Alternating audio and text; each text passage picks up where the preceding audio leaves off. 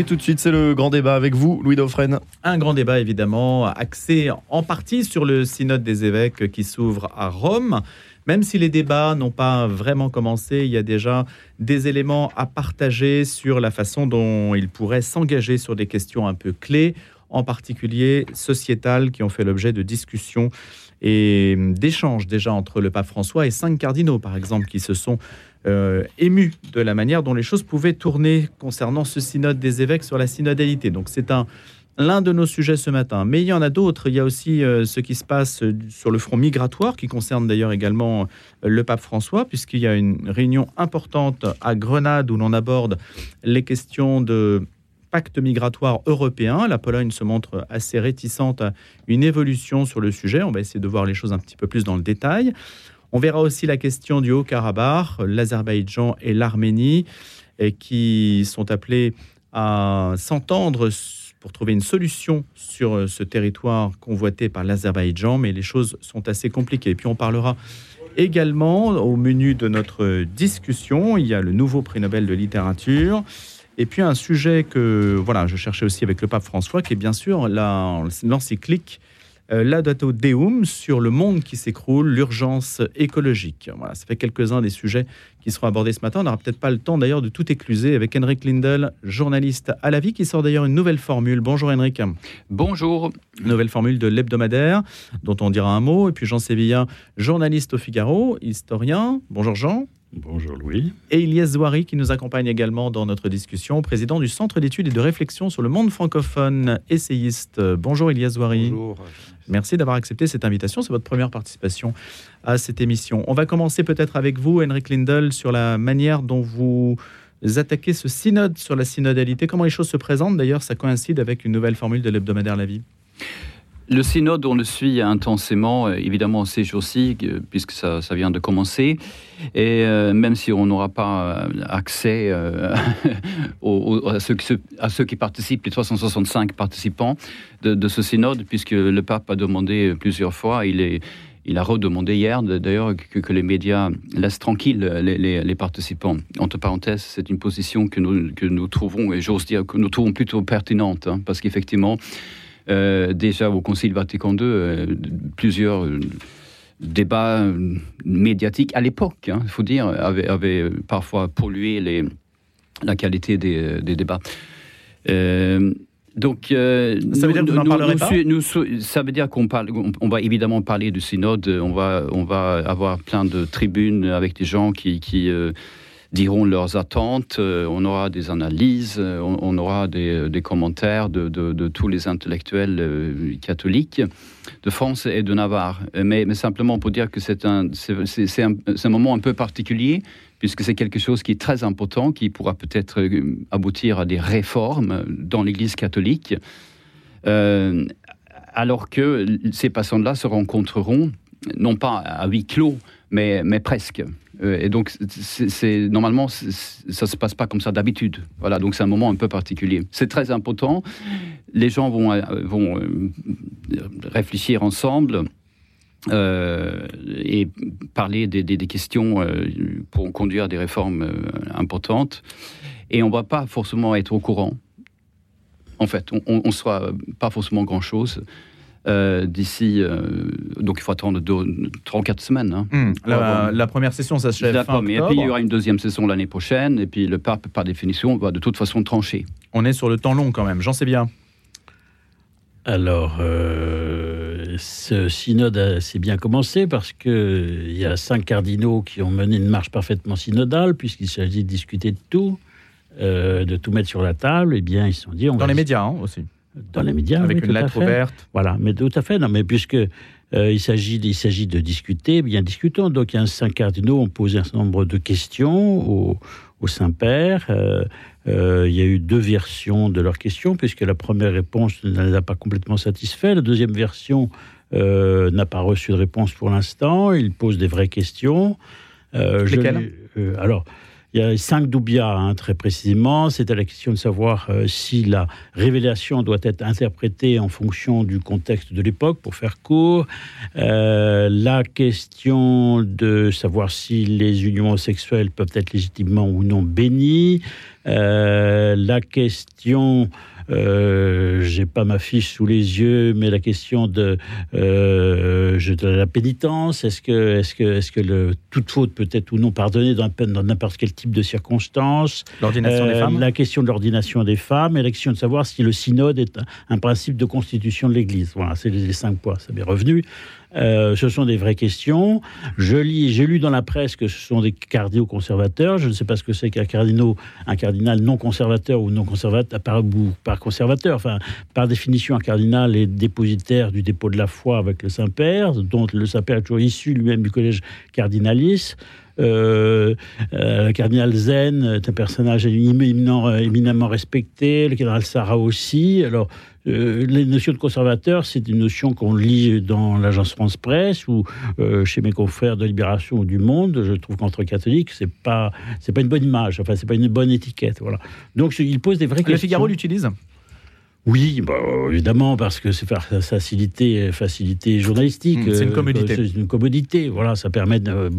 tout le monde sait. Je, bon, je fais l'innocent. C'est évident qu'il y a des catégories dans, dans l'Église. Enfin, euh, voilà. Moi, je, je- je- on ne peut pas euh, négliger les questions euh, ou les écarter de, posées par ces, ces, ces, ces prélats qui sont des hommes extrêmement respectables, euh, qui disent, euh, qui parlent comme a toujours parlé l'Église, comme qui parlent comme parlait Jean-Paul II ou comme Benoît XVI, euh, sous prétexte qu'ils seraient étiquetés conservateurs. Ils posent des vraies questions.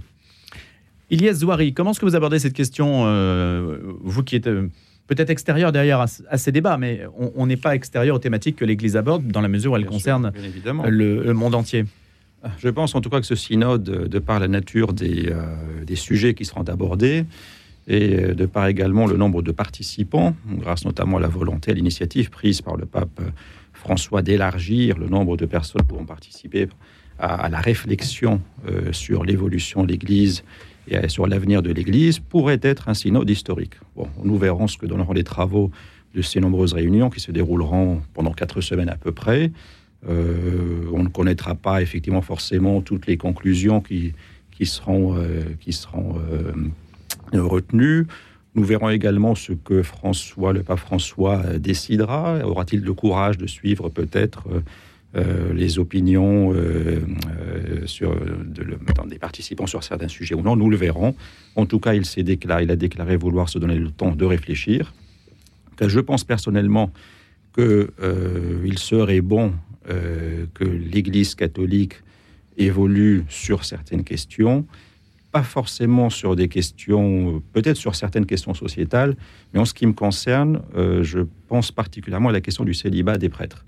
Voilà, qui est une question qui, à mon avis, est très importante pour l'avenir même euh, de la, du catholicisme dans le monde. C'est-à-dire, c'est-à-dire, Voilà. allez-y, développez. je pense, je pense que aujourd'hui, euh, alors si le monde chrétien un avenir prometteur, aujourd'hui il y a près de 2,6 milliards de chrétiens dans le monde et que c'est c'est un, espace en croissance assez important chaque année, je pense par contre que la partie catholique de de de- du monde chrétien, elle, a un avenir qui est menacé, notamment par la concurrence d'autres mouvements chrétiens, notamment les, mouvements euh, protestants, tant pour eux d'ailleurs.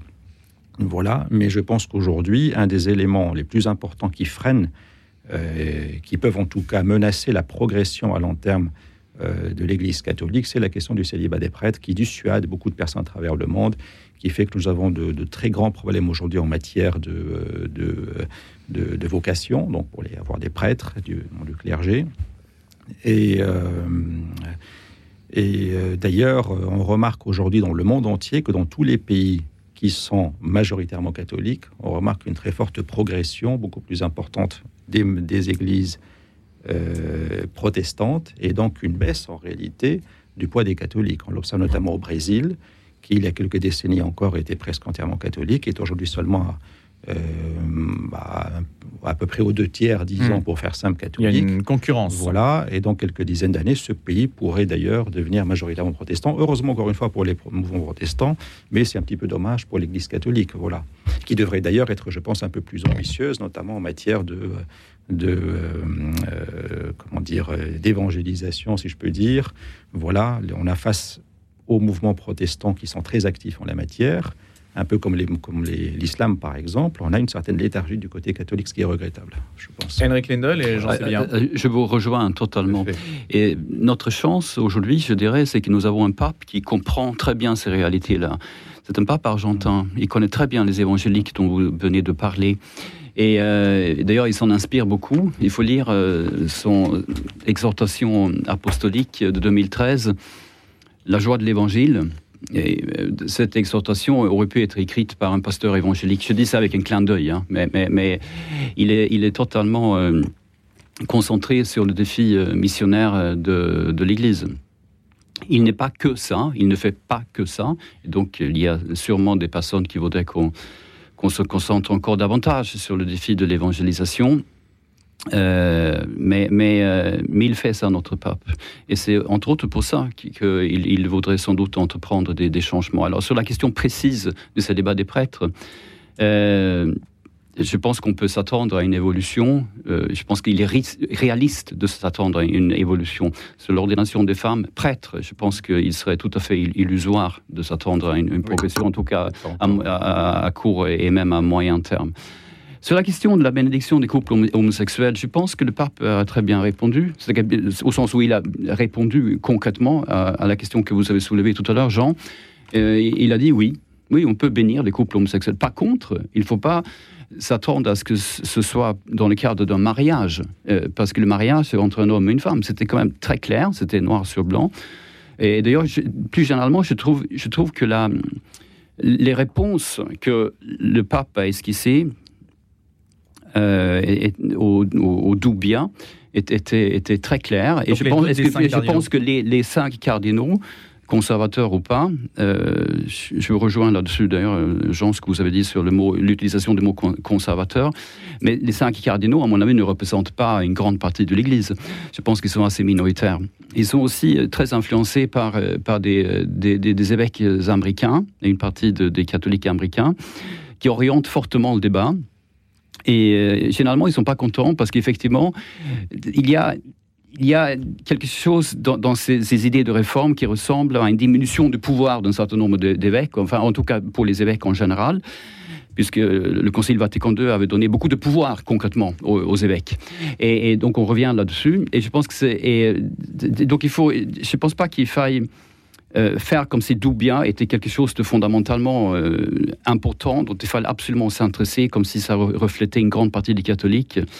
Ça reflète une grande partie, une grande partie des catholiques qui, euh, qui aiment bien débattre sur les réseaux sociaux. Les réalités, à mon avis, ne sont pas reflétées à travers ce débat-là. Jean Sevilla, réponse euh, à Henrik là-dessus Oui, alors il y a beaucoup de choses qui viennent d'être dites. Bon, pour ces questions du célibat sacerdotal, personnellement, je suis profondément en désaccord avec ce que vous venez de dire. Je pense que le célibat est une des plus profondes et des plus sacrées euh, traditions de l'Église latine. Elle est fondée euh, théologiquement, elle est fondée humainement, elle est fondée sociologiquement.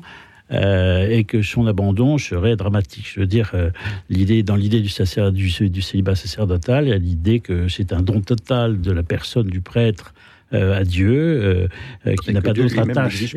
Et Dieu n'a jamais exigé lui-même. et oui, mais dans, l'Église, la tradition aussi est une, une, construction aussi. Il y a une partie de construction qui est historique, si vous voulez, qui, qui, qui, qui a aussi des fondements théologiques. Euh, je, sais bien que le clergé d'Orient est marié, etc. on connaît tout ça, mais les évêques ne le sont pas encore. Enfin, il y, a un sens au célibat. On peut pas dire euh, c'est pas. Euh, et la question de justement les églises qui où il y a le terme de clergé ne s'applique pas vraiment au, protestantisme et, même pas du tout. Mais enfin, euh, il y a aussi une grande fragilité, euh, je dirais, des, ministres du culte dans les autres églises que l'Église catholique. Et, je veux dire, le fait qu'ils soient mariés ne, ne, change rien à cette fragilité. Donc, la question, à mon avis, n'est pas là. Donc, euh, personnellement, je pense que le canal Sahara a publié enfin, un très très beau livre il y a, deux ans où il, explique les fonds, les, tous les fondements du, du, célibat sacerdotal, qui est un livre pour moi fondamental. Sur la question de l'influence des évêques juste un point, euh, célibat sacerdotal, euh, c'est donc une sorte de, il y a un monopole du célibat sacerdotal. Euh, s'agirait de le rendre optionnel. C'est-à-dire, s'il y avait une évolution, ça serait. Non, mais attendez, attendez, pardon, excusez-moi, parce que là, là franchement. Que je comprenne bien. Non, non, mais, mais donc il, faut- faudra que vous expliquiez ça, euh, Jean, aux, aux gréco-catholiques, aux, aux maronites et, et aux, et- aux luthériens qui deviennent catholiques, prêtres catholiques, et aux, Angli- aux, aux- aux prêtres, je dis bien prêtres anglicans qui deviennent prêtres catholiques. Il faudra que vous expliquiez à ces gens-là qu'en fait, il ne peut pas être euh, prêtre catholique. Euh, alors que euh, même Benoît XVI avait, revenir. avait ouvert la voie pour, les Anglais. donc il faut, faut- faut- faut l'Église dire, donc Benoît XVI, d'abord Henrik, et puis allez. Voilà. Dans, dans les- au sein de l'Église catholique Oui, universelle, sont par catholiques. définition, il y a des tra- traditions différentes. Il y a une tradition dans l'Église latine qui est la tradition du célibat. Elle est fondée à la fois théologiquement, sociologiquement, humainement. Voilà. C'est évident qu'il y, a- il y a. Je sais bien que le clergé catholique oriental est, est- est marié. Je sais bien que sont pas moins on chrétiens a que les fait. autres. hein. Euh, mais je, je n'ai pas dit que c'était moins chrétien que d'autres. Je, je dis qu'il y a une tradition d'exigence qui est demandée dans, l'Église latine. Elle a, elle a son sens, elle a son histoire. Et, et encore une fois, je ne vais pas résumer le livre du cardinal Sarah, il avait très bien expliqué ça. Donc, euh, dans l'Église, il y a des traditions. Ces traditions-là Oui. du célibat, elle, elle, est, elle, est- elle a, elle a un sens extrêmement profond. Voilà. Euh, sur l'influence du clergé américain, euh, sur les, les cardinaux, virgule, enfin, pas, parent- enfin, guillemets, je veux dire conservateurs, je dis quoi, c'est ça, c'est un truc qu'on trouve dans toute la presse, et notamment bon, la presse de gauche, pour, pour simplifier, je n'y crois pas, c'est pas la bonne explication. Je veux dire, il n'y a eu aucune, aucune influence de l'épiscopat américain sur le, sur le cardinal Zen, sur, sur le cardinal Sarah, ils sont dans des, dans des, ils viennent d'ères culturelles et géopolitiques. Non, mais d'accord, mais tous les voilà. autres. Oui, bah, tous, Bah, tous les autres sont américains. Donc, euh, donc Ou- non, mais il ne faut pas dire que ce sont les Américains derrière qui, qui sont derrière tout ça. Je- Il n'y a pas de match Ah, entre, Ah, entre pardonnez-moi. l'Allemagne et les États-Unis. Jean, là-dessus. Jean, là, là, pardonnez-moi, vous avez tout à fait raison de rappeler que, que c'est pas. euh, comment dire Les Américains n'agissent pas. euh, En que comme une sorte de CIA qui, qui voudrait tout contrôler. C'est pas du tout ce que je voulais dire, Jean. Et mais, mais ça me permet justement de dire que c'est surtout pas ça que je, je voulais dire. Parce que ça, c'est important, euh, de ne pas tomber dans le piège de, l'anti-américanisme primaire, qui, qui d'ailleurs très présent en France, y compris dans l'Église catholique parfois, y compris d'ailleurs parfois euh, avec le, pape François, qui, a beaucoup de mal avec les États-Unis. Et ça, c'est typique pour, un- latino-américain. hein. Donc ça, mais je ferme toutes ces parenthèses-là. Je dis simplement que dans l'Église catholique, aux États-Unis, il y a beaucoup d'évêques qui contestent ouvertement le pape François à, à une échelle inédite. Euh, Et, et, euh, ça se passe aux États-Unis, c'est tout. Et en plus, c'est une église puissante, au sens elle est très riche, elle, est numériquement importante. Euh, c'est tout. Mais il n'y a aucun complot derrière. hein. De- Et vous avez raison, Jean, de. de- de- On, on a le sentiment qu'il y a peut-être hein, un match, euh, si je puis dire, entre l'Allemagne, l'Allemagne et les États-Unis. L'Allemagne qui est en pointe sur les questions de, de réforme et les États-Unis qui seraient en pointe sur les questions de, limitation des réformes. Ilyes Zouari. Et puis avec une montée en puissance des pays catholiques du Sud aussi, qui à terme auront donc un poids de plus en plus important. Juste pour revenir rapidement sur la question du célibat des prêtres, et juste pour rappeler simplement que d'ailleurs le, que le pape François avait lui-même rappelé il y a quelques années que ce n'était pas un dogme, cette question, et euh, aussi que ce n'est que dans les années 1130, ça s'est fait en deux étapes, 1130, que le célibat des prêtres a été imposé. C'est-à-dire que la période pendant laquelle le monde chrétien a vécu avec des prêtres mariés est encore aujourd'hui plus longue que la période consacrée, euh, concernée par le célibat des prêtres. Voilà un petit rappel historique qui est assez intéressant, je pense. Qui remet en Voilà. perspective l'idée de tradition. Oui, enfin, qui- n'est pas- qui- ça n'a qui- pas été depuis toujours ainsi. là. contesté par certains historiens. Je veux dire, la, la tradition du célibat, en je fait, veux dire, il y a l'obligation, oui, y enfin, la- les conseils, la, tradition, recommandation. ensemble. la tradition du célibat existe, a toujours existé. Oui, je veux bien dire, sûr. euh, Mais pas imposé. Voilà. Ça sera l'une des questions, en tout cas vous percevez la chose comme étant l'une des questions débattues de ce, de ce bah, synode. nous ne sommes pas dans, dans l'aula du. Ben non, justement, mais je- je- je- euh, En tout cas, prophétise à notre manière, mais c'est Voilà. Le- la question de l'ordination des femmes, vous avez dit, euh, Henrik Lindell, euh, qu'il y avait très très peu de, Ah bah, de non, perspectives là-dessus. C'est moi qui dis ça. hein. Mmh, et non, et mais je, je n'ai aucune autorité. Qu'est-ce qui euh, vous permet de le dire Et, euh, voilà, qu'est-ce qui me permet de le dire, c'est que plusieurs papes ont déjà euh, tranché, entre guillemets, je crois que déjà Jean-Paul II euh, avait plus ou moins dit que la question est, est réglée. Euh, Benoît XVI l'a rappelé, euh, François, à sa façon, a, a- suggéré, me semble-t-il, hein, que ça va être très difficile ou même euh, impossible. Euh, bah, c'est tout, en fait. Mm. C'est- et je pense que Jean... Donc il n'y euh, a pas de débat en fait là-dessus. pour nous aider euh, en parlant justement de la pas seulement de la tradition, mais de, mais, mais de ce que sont les, prêtres. Ils sont configurés au Christ. Est-ce qu'une femme peut être configurée au Christ? Pour, moi, c'est une question. Hein. Mais j'entends évidemment les femmes ou d'autres personnes qui vont dire, bah, quand même, bon, c'est pas une question de genre, etc. Mais, mais peut-être que si du côté protestant, il y a des évolutions importantes en la matière. Bien sûr. Et encore une fois, à terme, il y a de bonnes chances que dans quelques décennies, le monde chrétien, la chrétienté soit majoritairement protestante. Donc il y a quand même des questions à se poser sur les réformes qui doivent être prises au niveau de l'Église catholique. Donc vous pensez en fait, Ilias Zouaré, qu'il faut, j'allais dire, courir après le protestantisme pas forcément, pour essayer de le rattraper? Pas forcément, mais loin de là. Mais en tout cas, je pense qu'il y a certaines forcément euh, qu'il faut se remettre euh, en cause sur un certain nombre de sujets, notamment la question du célibat des prêtres ou d'autres peut-être, pour faire en sorte, je pense, que l'Église catholique continue à rester la référence, je dirais, de l'espace chrétien, du monde chrétien, euh, de manière durable. Notamment parce qu'il y a dans l'Église catholique une structure donc qui, comment, qui évite un certain nombre de dérives que l'on peut observer aujourd'hui dans les mouvements protestants. Mmh. Voilà. Sur la question de la, bénédiction des couples gays, euh, Jean Sévillan, Ilias Zouari, Henrik Lindel. Moi, je vais mettre les pieds dans le plat. Euh, moi, personnellement, euh, à titre personnel, ça me scandalise. et il y a une confusion, mais qui est liée à la confusion de notre époque. ça n'a strictement rien à voir avec de l'homophobie. Je veux dire, je veux dire la position de l'Église sur ce sujet-là, et je ne parle pas du Moyen Âge, si vous prenez le catéchisme de l'Église catholique 1992, euh, c'était pas, c'était pas au XIe siècle. Euh, L'Église n'a jamais reproché à qui que ce soit d'être homosexuel. Euh, c'est une tendance qui existe dans la nature, c'est comme ça. Voilà. Simplement, euh, pour l'Église, la sexualité doit être ordonnée à, je dirais, au don de la vie. La relation charnelle homosexuelle n'étant pas ne pouvant pas déboucher dans ce sens-là, elle n'est pas, pas considérée comme légitime par l'Église. Mais donc, il y a une sorte d'appel alors évidemment, je sais que c'est très difficile. C'est une sorte de les homosexuels sont appelés par l'Église à la chasteté. C'était, c'était, c'était la vision, la vision traditionnelle. On va dire c'est héroïque, oui, mais enfin, de toute façon, les baptisés sont tous appelés à la sainteté. Et la sainteté, c'est un héroïsme. Je veux dire, euh, c'est la même chose pour les, hétérosexuels. Mm-hmm. Si je vois une très belle femme et qu'elle me fait envie, je suis à la mesure où je suis marié, mais j'ai pas le droit d'y toucher. Et c'est aussi, on me demande moi aussi une forme d'héroïsme de renoncer à la tentation de l'adultère. Si je, parle pas pour moi, c'est si ma femme m'écoute elle va trembler. Mais je comprenez ce que je veux dire? Bon, euh, voilà. Donc, donc euh, ça n'est pas réservé à une catégorie. Ça n'est pas réservé à une catégorie, et donc ça, le, je veux dire, je veux dire, refuser de bénir les, les, unions homosexuelles n'a rien à voir avec de l'homophobie. C'est, parce que voilà, euh, il y, a un sens. La, alors sauf s'ils sont des gens qui vivent, je dirais, chastement, mais enfin bon, voilà. Mais, mais je veux dire, imiter, imiter une relation conjugale dans une relation homosexuelle, ça n'est pas, c'est considéré comme illégitime par l'Église et je ne vois pas comment la pensée Église pourrait changer là-dessus.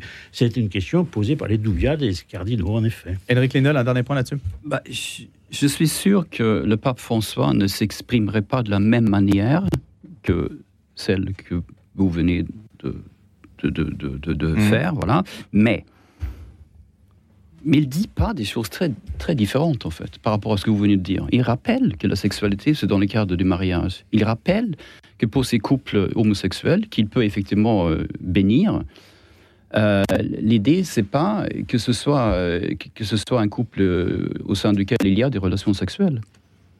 Et sauf erreur de ma part, c'est bien ce qu'il a rappelé, justement. Oui, c'est ce qu'il rappelle. Enfin, je bénis un homosexuel, je veux dire, ça revient, ça revient à légitimer. On va voir ce que ces débats peuvent donner de relation conjugale. sur ce sujet. On va voir s'il y a des choses qui sortent, évidemment, de cette question-là. Mm. Jean Sévillan, Henrik Lindel, Ilias Zouari. Et le grand débat revient. Le grand débat, la rediffusion. Le monde s'écroule, a dit le pape François, qui a lancé un nouveau cri d'alarme face au réchauffement climatique. Il a appelé à une transition énergétique contraignante dans un texte publié mercredi, quelques semaines avant la COP28 de Dubaï. On va essayer d'analyser son influence. Il était à Marseille il y a peu de temps où il a rappelé euh, ce que l'Église disait sur la fin de vie et l'IVG, par exemple, sans être nécessairement écouté par les autorités, puisque le débat sur l'euthanasie entrera chez nous dans le dur, si on peut dire, au mois de janvier. Et Emmanuel Macron veut qu'inscrire l'IVG dès que possible dans la Constitution. Donc ce sont des sortes de non-réponses qu'apporte le pouvoir politique aux souhaits que le pape a pu mentionner. En tout cas, sur ce terrain climatique, le pape François est très présent. Après l'Audate aussi, c'est donc un nouveau texte, Laudate Deum, loué Dieu, euh, qui rappelle l'urgence climatique. En tout cas, il se situe sur ce terrain-là. Qu'en pensez Qu'en pensez-vous? Ilias Zouari, Henrik Lindel, Jean Sévilla. Ilias Zouari, peut-être d'abord. Alors, vous avez, vous avez, abordé plusieurs sujets, la question de, de l'urgence écologique notamment, et euh, de l'inscription donc de, de l'IVG dans la Constitution. Pour ce qui est de l'IVG dans la Constitution, alors personnellement, je suis, euh, alors je suis contre, hostile à cette idée. Euh, personnellement, je, je, pense que je suis pour, en tout cas, euh, le fait de maintenir la possibilité pour les femmes de recourir à l'avortement, mais je ne suis en aucun cas pour la banalisation de cet acte, notamment pour deux raisons. D'un point de vue, premièrement, il y a pour une raison d'ordre éthique. Je pense que c'est un, sujet sur lequel le débat doit, être, doit rester ouvert. Et deuxièmement, euh, parce qu'il faut tenir compte également des impératifs démographiques hein, euh, qui sont de plus en plus importants, de plus en plus graves. Il faut savoir que l'évolution démographique aujourd'hui en Europe est, catastrophique. Nous sommes dans une situation qui est absolument inédite dans notre histoire. Euh, L'Union européenne aujourd'hui affiche un déficit des naissances par rapport au décès qui est négatif depuis 2012 et qui atteint aujourd'hui des sommets, 1,2, 1,3 millions par année, et à terme 3 à 4 millions par année ce qui représente plusieurs bombes d'Hiroshima chaque année, comme je l'avais écrit il y a plus d'un an dans un article. Voilà, donc nous devons tenir compte de plusieurs éléments. Euh, le monde qui, qui s'écroule, c'est aussi ça. Euh, voilà. Et, euh, et, justement, un des éléments qui explique cet effondrement de la natalité en Europe, dans notre espace européen civilisationnel, il, n'y a pas que la question de l'avortement, mais il y a aussi la question justement euh, de l'écologie ou plutôt du fanatisme écologique ou du catastrophisme écologique hein, qui, fait, croire à nos, compatriotes que la, que la fin du monde serait pour bientôt et qu'il ne faut donc plus faire d'enfants car cela serait promis à un avenir désastreux. Alors bien évidemment, il faut s'occuper de l'écologie, mais sans pour autant verser dans le fanatisme. Je ne sais pas si on aura le temps d'aborder le sujet plus concrètement. Voilà. Jean Sévilla et Henrik Lindel. Jean euh, sur l'avortement, je suis contre sur le principe. Je suis contre évidemment euh, pour les raisons que l'Église a toujours enseignées, euh, puisque l'Église. Ah, c'est plutôt l'inscription dans la Constitution. Et oui, oui, et, Macron, et je suis contre évidemment parce que de toute façon, ça n'a pas lieu d'être dans la Constitution. C'est vraiment une mesure pour satisfaire à l'heure du temps et puis pour satisfaire une aile gauche qui, lui échappe. Enfin, il y, a des, visées électorales dans la tête de, Macron, c'est évident. par ailleurs, pourquoi le pape n'a pas d'influence sur ce sujet? Mais là pour le coup, c'est pas la question du pape François. Ça aurait été, nous aurions toujours Jean-Paul II à la tête de l'Église, le discours serait le même, parce que grosso modo, il y a une déchristianisation globale du continent européen, particulièrement forte en France. Et il y a un phénomène de sécularisation, ce qui fait que l'Église parle, elle parle à elle-même, en fait. Je veux dire, les pouvoirs publics ne sont pas en France, euh, surtout pas en France, ne sont pas du tout à l'écoute de ce que dit l'Église. Et même sur donc, la question migratoire, d'ailleurs. Hein, le Emmanuel Macron donc, a fermé donc, le sujet. Donc, il y, a, il y a une déconnexion, je dirais, entre l'anthropologie chrétienne et, et je dirais, le discours global de la société, et ce qui fait que les papes ne seront pas écoutés, euh, quel que soit le pape demain, même si on avait un pape conservateur, jamais les guillemets, ça sera absolument la même chose. Donc, euh, mais c'est un problème de fond hein, qui est assez dramatique pour nous chrétiens, nous catholiques, c'est-à-dire qu'on a l'impression de, de, souvent de parler à nous-mêmes quand on parle de sujets fondamentaux. Henrik Lindel bah, Sur l'IVG et, et l'idée qu'il faut euh, sanctuariser, constitutionnaliser le, droit à l'avortement, je pense qu'on assiste là à une américanisation du, débat. C'est un sujet qui vient des États-Unis, puisque effectivement le droit à l'avortement a été fortement restreint dans, certains États. Euh, aux États-Unis récemment, euh, suite à un changement profond au niveau euh, du droit, on va dire ça comme ça, euh, lié à une décision absolument euh, historique de, la Cour suprême qui est revenue sur une décision que la Cour suprême avait prise au début des années 70. Alors, mais on hérite de ce débat-là. Et le, droit à l'IVG en France n'est pas menacé. Il ne faut, il faut pas dire n'importe quoi. Et on a exactement le même débat en Suède. Euh, je précise à mes auditeurs que j'ai un accent étrange, c'est parce que je suis suédois, donc je peux parler de la Suède, euh, voilà, et, puisque c'est un pays que je connais bien, et, on a exactement le même type de débat, et, dans d'autres pays encore, euh, en, Europe occidentale. C'est une américanisation de débat, ça n'a aucun intérêt, il faut surtout, évidemment, qu'on qu mette ça dans la Constitution ou pas, ce droit tout simplement pas menacé, un point c'est tout. Alors maintenant, sur les défis écologiques, et, euh, le, défi de la, conversion écologique euh, euh, dont, parle le pape énormément tout le temps. Il vient de faire une deuxième, dire un deuxième tome de, son, encyclique là-dessus. Donc là, en tout cas, voici une deuxième encyclique, Laudate Teum. Et, et je pense que c'est un signe des temps. Hein. Il, joue son rôle. Il, parle des choses importantes dans notre monde, suivant tout simplement l'idée du concile Vatican II qu'il faut, il faut que l'Église soit dans son temps, dans son époque, s'intéresser à ce qui, à à ce qui intéresse le genre humain. Voilà. Et donc il a raison là-dessus. Et nous, à la vie, on en parle énormément. Donc avec notre nouvelle formule qui, qui qui, existe depuis, depuis hier. Donc nous avons, chers auditeurs, une nouvelle formule à la vie. Donc nous mettons constamment ces questions en avant. Cette semaine, par exemple, vous trouverez une interview de Gauthier Bess, qui est un catholique assez connu d'ailleurs dans, dans, nos milieux, j'allais dire, puisqu'il a lancé le mouvement des veilleurs au moment de la manif pour tous en, en 2013-2014. Il a lancé la revue Limite. Il est très engagé dans, toutes les questions écologiques. Il vit lui-même à Bénisson Dieu, un petit hameau. Euh, où justement il cherche à vivre avec sa famille, Marianne Durano notamment, autre personnalité connue dans le monde catholique. Et il, cherche à vivre selon ses idéaux, c'est ce qu'ils disent. Ils disent qu'ils font, ils font ce qu'ils disent. Et ils sont très catholiques, ils sont interviewés cette semaine dans la vie, dans, pardon de faire cette pub, mais c'est important, euh, dans une rubrique qui s'appelle tout simplement Idées. Et, c'est donc la rubrique Idées qui revient dans la vie, donc ça fait partie des grandes nouveautés. Euh, chez nous. Et, donc, vous trouverez... Donc, produire des idées. effectivement, une illustration de, de, donc de, personnes qui, qui s'inspirent directement, pas seulement de ce que dit le pape, mais, mais, de, mais de ce qui se passe dans notre monde. Mais est-ce qu'il y a une différence avec le catastrophisme écologique dont parle évident il, est évident qu'il se passe quelque chose euh, dans, dans le climat. Si, si on n'a pas compris ça, il faut, je ne sais pas, il faut qu'on sorte un peu plus. Très rapidement, je, peux me permettre, sur le climat. Alors bien évidemment, il y a un réchauffement climatique, nul ne peut le contester. Nous sommes tous en réalité écologistes parce que nous, avons tous, nous estimons tous que, que c'est une question importante, que nous avons tous le droit de vivre dans un, dans un environnement sain, non pollué pour nos enfants, pour nous-mêmes. C'est absolument important. On est tous d'accord sur cela.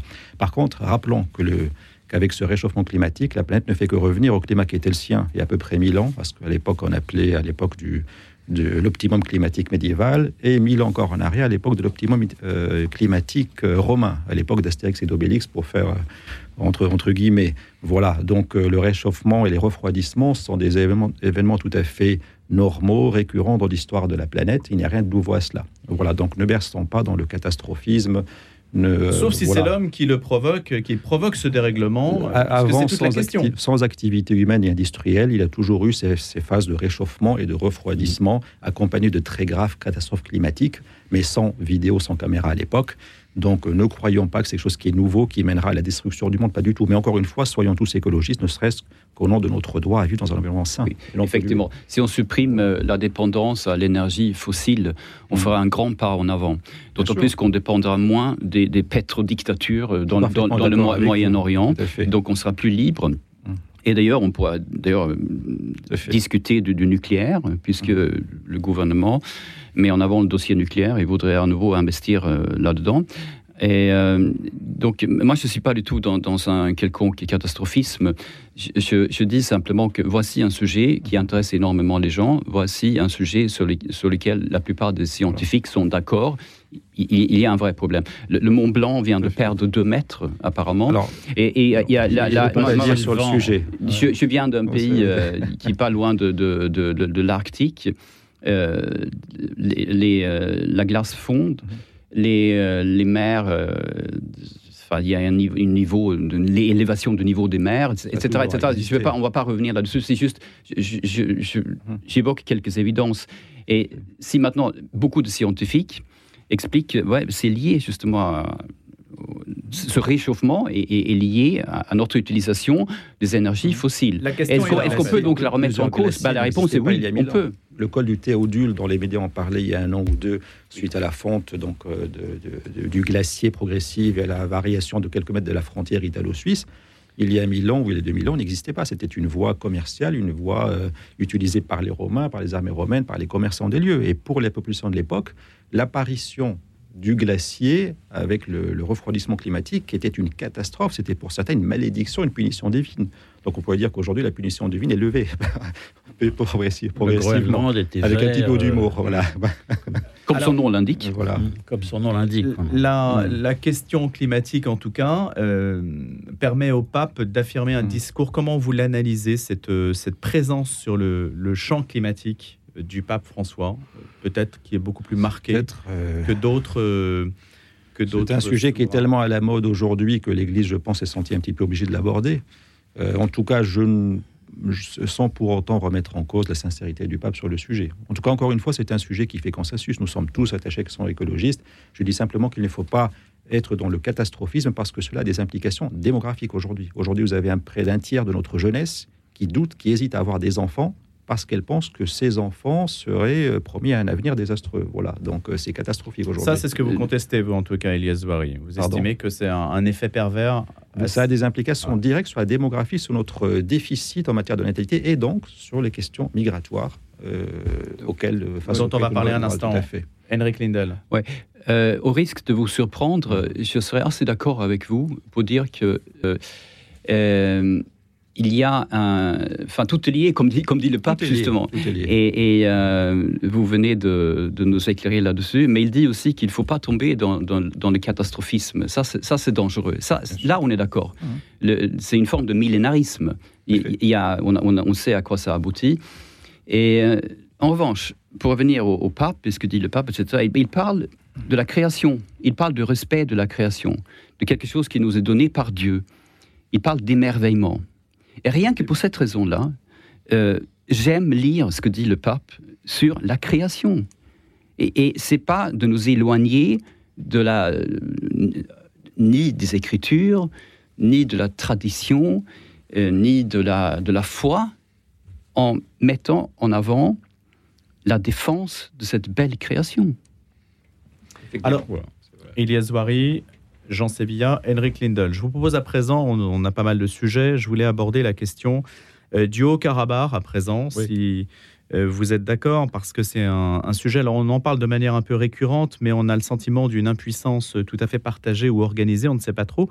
En tout cas, le président azerbaïdjanais et le Premier ministre arménien ont été invités à se retrouver d'ici à la fin du mois à Bruxelles pour tenter de réduire les tensions autour de ce pays, sachant que Vladimir Poutine apparemment laisse tomber la question euh, dans l'escarcelle euh, azerbaïdjanaise et que personne ne vient finalement au secours de l'Arménie, même si le président Emmanuel Macron euh, s'est ému de l'action de l'Azerbaïdjan. Jean Sévilla. Enfin, il s'est pas tellement ému, il s'est ému en parole et dans la pratique, il a dit les sanctions ne sont pas la solution. C'est ce qu'il a dit en Espagne hier. Alors, si les sanctions ne sont pas la solution, où est la solution? Parce que de toute façon, on ne va pas apporter une aide militaire à l'Arménie, on n'en a pas les moyens. Enfin bon, on va leur euh, peut-être leur, leur donner quelques missiles, etc. Mais enfin, globalement, d'abord, euh, l'armée française elle-même était, est elle-même face à des gros, gros, gros problèmes sur ses terrains propres où elle est engagée.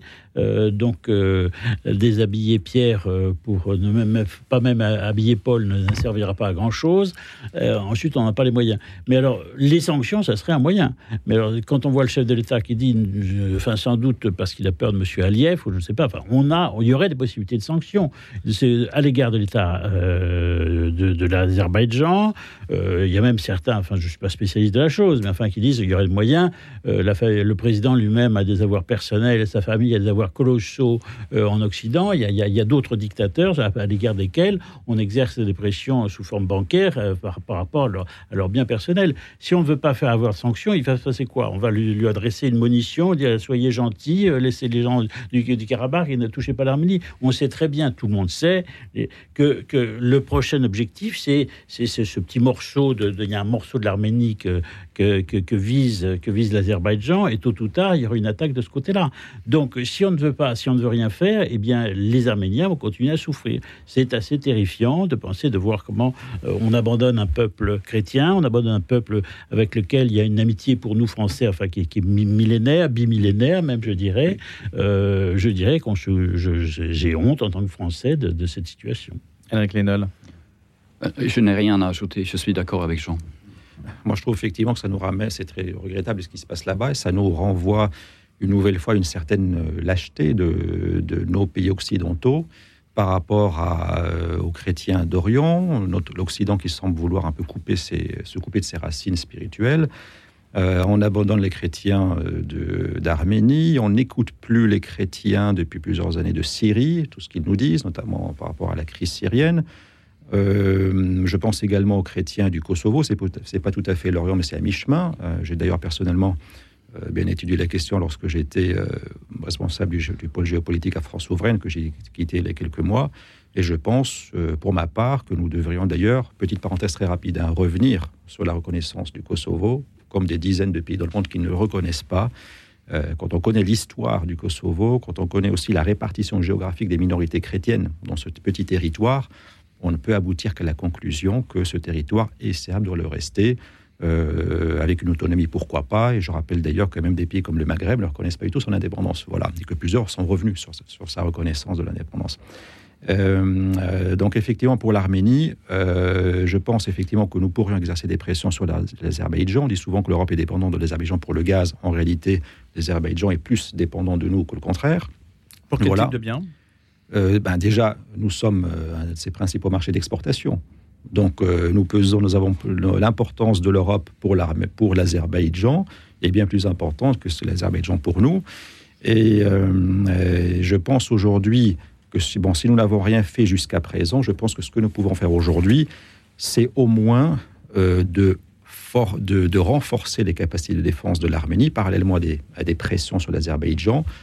Peut-être il ne s'agit pas forcément d'envoyer des équipements lourds, mais au moins de renforcer ses capacités de se défendre, la formation euh, de l'armée arménienne. On pourrions faire avec l'armée ar- arménienne ce qui a été fait avec l'armée ukrainienne entre, depuis 2014 par l'OTAN, c'est-à-dire avant la livraison de matériel lourd, et tout un travail de formation qui a porté ses fruits, puisque cela a empêché la Russie d'atteindre ses objectifs en Ukraine.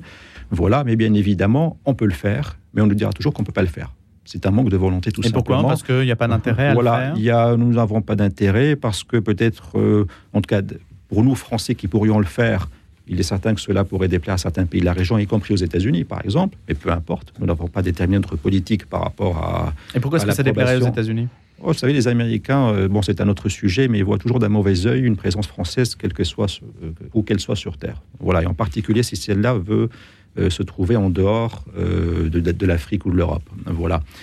Et euh, nous pourrions agir notamment pour empêcher effectivement euh, de nouveaux conflits, parce que l'Azerbaïdjan pourrait être euh, tenté à l'avenir de faire la jonction avec son enclave qui se situe entre l'Arménie et la Turquie, c'est-à-dire en occupant donc la partie sud de l'Arménie. C'est un risque réel, pas à court terme certainement, mais c'est un risque réel. Et je pense que nous devons faire dès maintenant ce qu'il faut pour empêcher cela. Mais encore faut-il que nous ayons que nous renouons, euh, renouions avec, notre, euh, avec nos racines, que nous n'ayons pas peur de, de réaffirmer notre identité, notre histoire, nos relations multiséculaires, voire millénaires avec certaines parties du monde, ce qui n'est pas le cas aujourd'hui, hélas. Voilà. Allez, on va parler à présent du prix Nobel de littérature. Le Nobel de littérature, Jean Fosse, écrivain du silence, qui a été euh, couronné. Euh, couronné, écrivain touche à touche, et qui la forme est généralement plus importante que le fond, nous dit-on. Le nom dit plus parlant que les mots. En tout cas, c'est ce qui vous a touché, Henrik Lindel. Oui, c- ça m'a touché, mais beaucoup de choses m'ont touché euh, dans, dans- cette, euh, dans cette histoire. C'est une bonne nouvelle euh, parce que l'Académie suédoise, en l'occurrence, qui décerne ce prix Nobel de la littérature, euh, a, fait un bon choix. Donc, euh, il n'y a pas de polémique là-dessus. Euh, C'est un choix euh, qui, est, euh, un bon choix indiscutablement, euh, parce que Jan Fosse est, un- grand écrivain, un grand dramaturge, poète aussi, qui, est très connu et très lu dans le monde entier. Il est publié en 40 langues. Euh, ce sont ces pièces qui sont parmi les mieux jouées et le plus jouées au monde. Euh, donc c'est pas quelqu'un dont il faut chercher le nom qui il est, etc. Parce qu'il est, il est déjà très apprécié par énormément de lecteurs, parce qu'il est, il euh, innove, euh, il est euh, très original. Il a, il a pas seulement son public, mais il intéresse beaucoup de gens justement parce que il, il, il est innovateur, comme on dit. Et, euh, pour nous, ce qui, ce qui peut éventuellement nous intéresser aussi, Oui. c'est que il est il est chrétien, il est, il catholique, il s'est converti au catholicisme en 2013. Euh, Jan Fosse, il est né dans, une maison euh, de, de Quaker, et donc on, va dire d'une une église euh, évangélique euh, en fait, qui selon lui était devenu un peu sectaire. Il a un peu souffert de ce type de sectarisme. Et il n'était pas non plus à l'aise dans l'univers luthérien parce qu'il trouvait que c'était trop moralisateur. Et, puis il est, il devenu athée, comme il dit, ensuite gnostique, c'est lui qui dit ça. Et puis finalement, il, il, il, euh, il devient catholique en, en 2013. Il arrête aussi de boire parce qu'il était alcoolique. Et donc maintenant, il est, il est sobre. Quand, oui, oui, il, il ne boit plus, ou pas autant en tout cas qu'avant. Euh, et donc ça peut nous intéresser. Je suis d'ailleurs très surpris que ce, ce- exactement ce que je viens de dire n'a pas Mhm. été relayé dans, dans la presse française en particulier.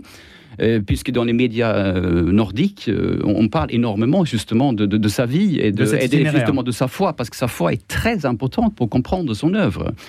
Euh, c'est so- son- un de ses, une de ses œuvres les plus connues et aussi euh, celle qui vient d'être publiée en français, c'est une partie de la septologie. Septologie, c'est comme la trilogie, mais là, c'est septologie, c'est donc sept, sept, sept livres. Le, la- la- le dernier tome, ça, ça s'appelle L'autre nom. Il est, il est publié chez Christian Bourgois en, en 2021. Où, où les- où le, le thème, euh, les thématiques bibliques sont, sont juste archi évidentes. Mm. Et donc, pour, je pense que là, on a, on a plusieurs raisons de se, de se réjouir vraiment de cette décision de l'Académie suédoise. Et ce- parce que ça n'a pas toujours été le cas. Et donc, ça n'avait pas été souligné, hein, les aspects que vous mentionnez. euh, Bah, je l'ai lu nulle part dans la presse Mm. française. Nulle part. Tout ce que je viens de vous dire, je l'ai trouvé dans les médias euh, pardon, non- crois que- non non chrétiens. hein, je veux dire, c'est c'est- ce que je viens de dire là, c'est- très banal. C'est pas non. En fait, je suis pas en train de dire que ça n'intéresse pas la presse française. C'est que je pense que la, presse française n'a pas eu le temps d'aller au-delà des motivations de, de, de- de l'Académie suédoise, parce que l'Académie suédoise n'en parle pas. et C'est pas du tout son rôle non plus de mettre en avant, euh, la, la- la- comment dire, euh, la religion des, des- des- des gens, etc. J'en sais bien. Non, je voulais juste dire que je, je crois que son œuvre n'est pas très connue en France. Enfin, moi, c'est un nom euh, que j'avais lu une ou deux fois, mais je, je- Mm. je- vous êtes, euh, c'est normal, c'est votre pays, donc euh, vous le savez. Mais euh, y a, on a Non, on a- il est norvégien, donc c'est Oui, mais enfin, votre, On peut le dire, votre mon pays. votre aire d'origine, voilà, au sens large. voilà. Oui, certes. Oui. Donc, Jon Fosse, prix Nobel de littérature, euh, couronné donc à, à Stockholm. Juste un, point, un dernier point, il nous reste, euh, mais je voulais le mentionner, le scientifique français Pierre Agostini, qui est lui euh, lauréat du prix Nobel de physique, regrette d'avoir été contraint de prendre sa retraite en France il y a une vingtaine d'années, alors qu'il était encore plein d'énergie, et de partir aux États-Unis pour continuer à travailler. Euh, c'est aussi ça, hein, euh, le fait d'être obligé de partir pour continuer à travailler alors qu'on on a des qualités inouïes et que la France ne sait pas garder ses talents. Euh, Ilias Zouari peut-être? Ça, c'est regrettable, effectivement. Mais je pense que des progrès ont été faits récemment sur le sujet quand même. hein. Donc, euh, en tout cas, il y a encore beaucoup à faire, ça, c'est sûr. Comment garder nos talents C'est peut-être euh, l'une des pistes de réflexion. Merci beaucoup à tous les trois. Ilias Zouari, je rappelle que vous êtes démographe, euh, expert en géopolitique, et que vous présidez le Centre d'études et de réflexion sur le monde francophone. Henrik Lindel, journaliste à la vie, avec donc la rubrique idée et la nouvelle formule qui est sortie hier. Ah oui, avec plein, plein, plein de nouveautés. hein. Et puis, pour dire aussi que nous, on vise vraiment sur l'écrit, sur le papier, sur un magazine qui, qui, qui euh, comment dire, dans lequel nous investissons. Nous ajoutons 16 pages dans, dans la vie. Vous croyez au papier tout- Toutes les semaines. Nous croyons au- papier, nous croyons à l'intelligence de nos lecteurs. Ça ne veut pas dire qu'on laisse tomber le site, au contraire, on continue à développer le site, mais on, on- on fait les deux et on mise là-dessus. On croit à la- à l'avenir. Et j'en sais bien aussi avec le, le Figaro Histoire en particulier. hein. C'est toujours du papier. euh, Tout, tout à fait. ça fonctionne bien. Le groupe Figaro croit encore au papier, tout à fait. Le papier existera Merci. toujours. hein. Merci beaucoup à tous les trois. Le grand débat, vous l'avez tous les vendredis, bien sûr. Et puis moi, je vous retrouve lundi prochain pour euh, le grand témoin et puis l'invité de la rédaction à partir de 7h avec nos chroniques habituelles. Tout cela est à retrouver aussi sur l'application mobile Radio Notre-Dame et puis aussi sur le site de la radio qui va bientôt faire peau neuve. Donc euh, n'hésitez pas à le consulter. Bon week-end.